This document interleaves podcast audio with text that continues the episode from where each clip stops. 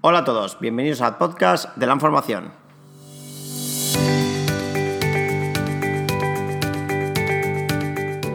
Soy Rafael Leonís y hoy vamos a hablar un poquito de cuáles son los primeros pasos que debe dar todo opositor una vez que haya elegido a qué oposición se va a presentar.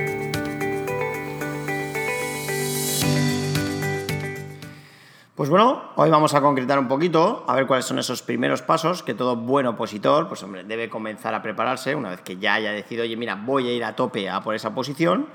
Bueno, pues, eh, ¿cómo empiezo? ¿Cómo me organizo? ¿Qué tiempo le dedico? Bueno, son dudas que nos engloban a todos. Bueno, pues vamos a intentar aclarar un poquito, dar un poquito de luz a todas estas dudas que todo el opositor pues, debe tener en cuenta desde un primer momento.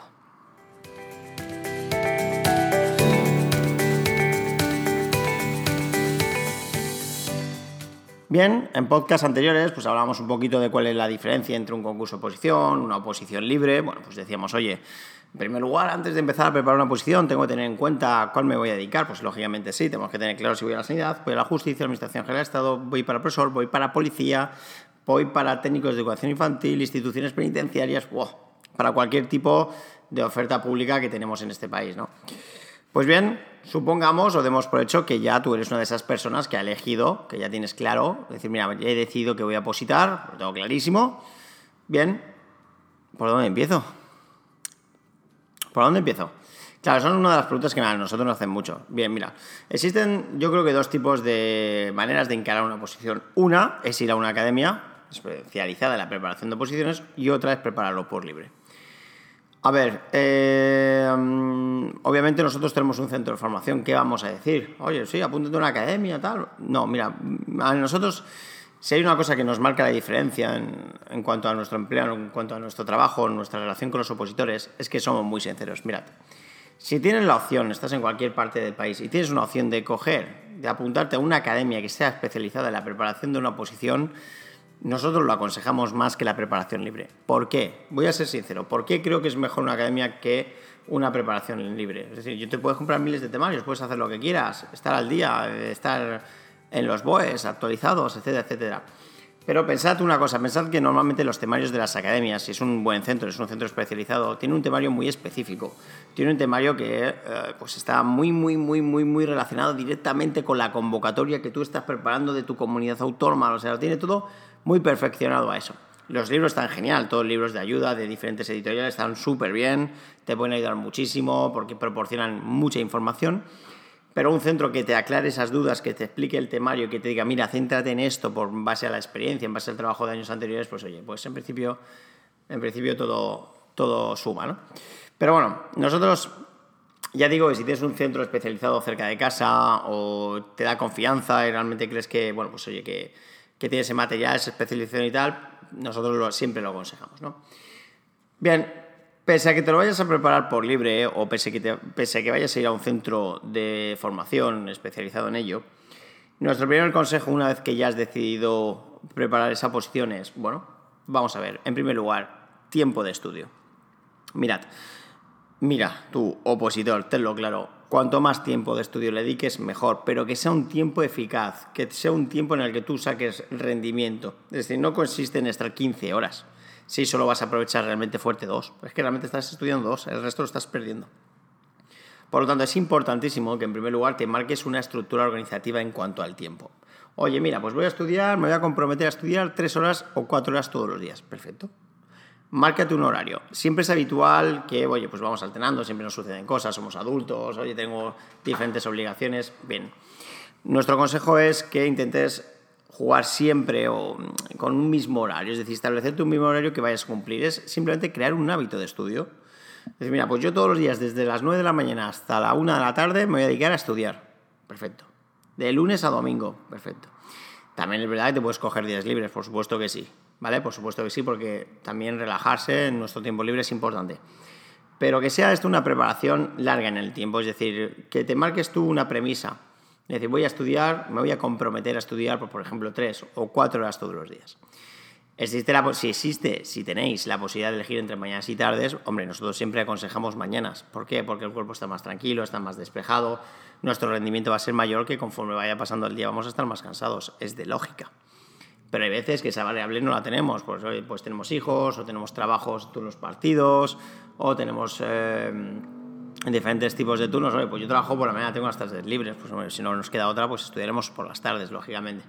Pero bueno, en definitiva, dentro de unos u otros, nosotros siempre decimos que marquéis un horario fijo de estudio, más o menos, podría variar en ciertas maneras para que tengáis tiempo de, de ocio también, obviamente es importante, pero un tiempo de estudio fijo. Y luego, pues obviamente, eh, si tenéis la opción de que sea siempre por el turno de mañana, pues preferiblemente sí, porque el cuerpo, como os decía, está pues hombre pues más tranquilo está más despejado os acabáis de levantar bien no digamos que el rendimiento es, es mayor.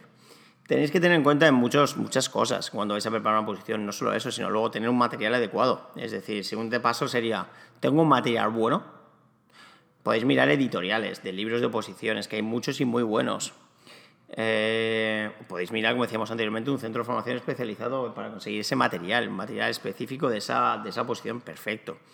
Y luego, por supuesto, pues dotaros de una buena organización en cuanto a material, que nos falten subrayadores, que nos falten lápices, eh, notas de color para dejar anotaciones en los libros, pues que, no te falte material de estudio, folios, eh, archivadores.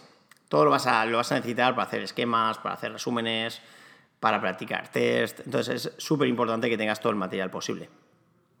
Por ejemplo, otra opción es eh, la de ver vídeos a través de Internet. Ojo, vídeos que sean buenos, que sean correctos, que la información esté bien hecha. A escuchar podcasts como este, decir, oye, pues mira, me puedo escuchar un podcast de un tema y me lo voy, me lo voy escuchando en el gimnasio o me lo voy preparando mientras voy a salir a dar una vuelta, pues sí, pues me pongo el podcast y lo voy escuchando. Pues, pues perfecto, ¿no? Ya que nosotros, por ejemplo, una de las premisas que le marcamos a nuestros opositores es que se sumerjan en el mundo de la oposición, que vivan por y para esa oposición, porque en definitiva lo que van a conseguir es un trabajo definitivo para toda la vida. ¿No? Un tercer paso podría ser cuidar mucho, mucho la alimentación y el deporte. Es decir, sí, es importante estudiar y mucho, pero la alimentación a la hora de estudiar es fundamental. Parece ser, voy a ser redundante, lo habréis escuchado en todos lados, pero es que la gente tiene razón. Es decir, hidrátate, bebe mucho agua, come fruta, o sea, haz una, una, dieta que no sea pesada. O sea, si te vas a poner a estudiar a las 4 de la tarde y te comes una gran cantidad de, de carne, pues obviamente cuando te vas a poner a estudiar vas a estar pesado, te va a costar concentrarte, en definitiva estás perdiendo el tiempo, ¿no? Es una cuestión que es importante. Siguiente paso que tenéis que tener en cuenta, nosotros recomendamos mucho son aplicar técnicas de estudio. Señores, no es me pongo delante del libro y me lo leo 20 veces, que también, sino me lo leo, lo subrayo, como explicamos en podcasts anteriores, a, a dos colores importantes. Tenéis vídeos nuestros también donde explicamos un poquito en qué consiste el tema del subrayado, me hago resúmenes, me hago esquemas, una vez que termino practico test y así sucesivamente con todos los temas. E incluso cuando ya llevo 3, 4 temas estudiados, ya digo, durante un periodo de 2, 3, 4, 5 semanas, lo que corresponda a vuestra organización, vuestro plan de estudio, pues oye, voy a, voy a, voy a leerme los resúmenes de los cinco primeros temas, pero si los tengo que volver a estudiar entero, pues me va a llevar muchísimo más tiempo. Pues no es lo ideal, ¿no? Es optimizar el tiempo en, en, en definitiva. Otra cuestión que nosotros también recomendamos mucho a los opositores, me parece un poquito gracioso, pero es que es así, es el tiempo de descanso. Bueno, si me voy a preparar una posición tendré que estudiar todo lo que pueda. Sí, sí, claro, claro, pero descansa.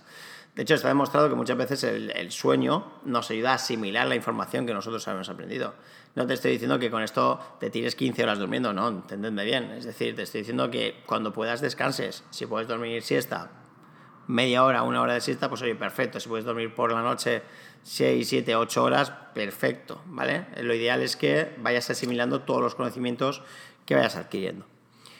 Luego también es muy importante tener en cuenta vuestro lugar de estudio, es decir, ¿dónde estudiáis? En el comedor, con la tele, con la música, pues mirad, eso nos lo dicen los jóvenes y sabemos que no funciona.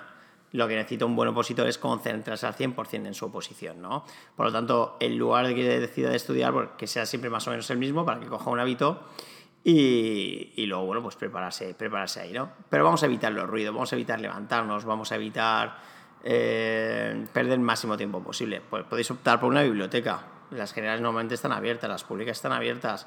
O en el propio centro de formación donde vayáis podéis preguntar si tenéis horario de estudio, porque muchas veces dejan aulas para estudiar. Eso son otras opciones, ¿no? O si vais a hacerlo en casa, pues poneros una habitación que nosotros siempre solemos decir que sea la habitación de un cura Mm, una mesa, una, una, cama y ya está. Lo demás, nada que nos distraiga, intentar que no nos distraiga, ¿no? Es una serie de pasos que, que eso nos ayudaría. Y luego ya una última opción, si vais a esos centros de formación o gente que os pueda ayudar, pues pedir consejos, gente que os guíe, que os ayude. Si tenéis un tutor en el centro de formación, pues solicitar la información, solicitar alguna tutoría. Pero bueno, en definitiva es una serie de pasos que vosotros mismos podéis encargar. Espero que os haya ayudado un poquito, no lo vamos a extender más. Nos escucharemos en los siguientes podcasts de, la información. Podéis seguirnos en nuestra página web, lainformación.es o en rafalenis.com. Un abrazo a todos, opositores. Mucha suerte.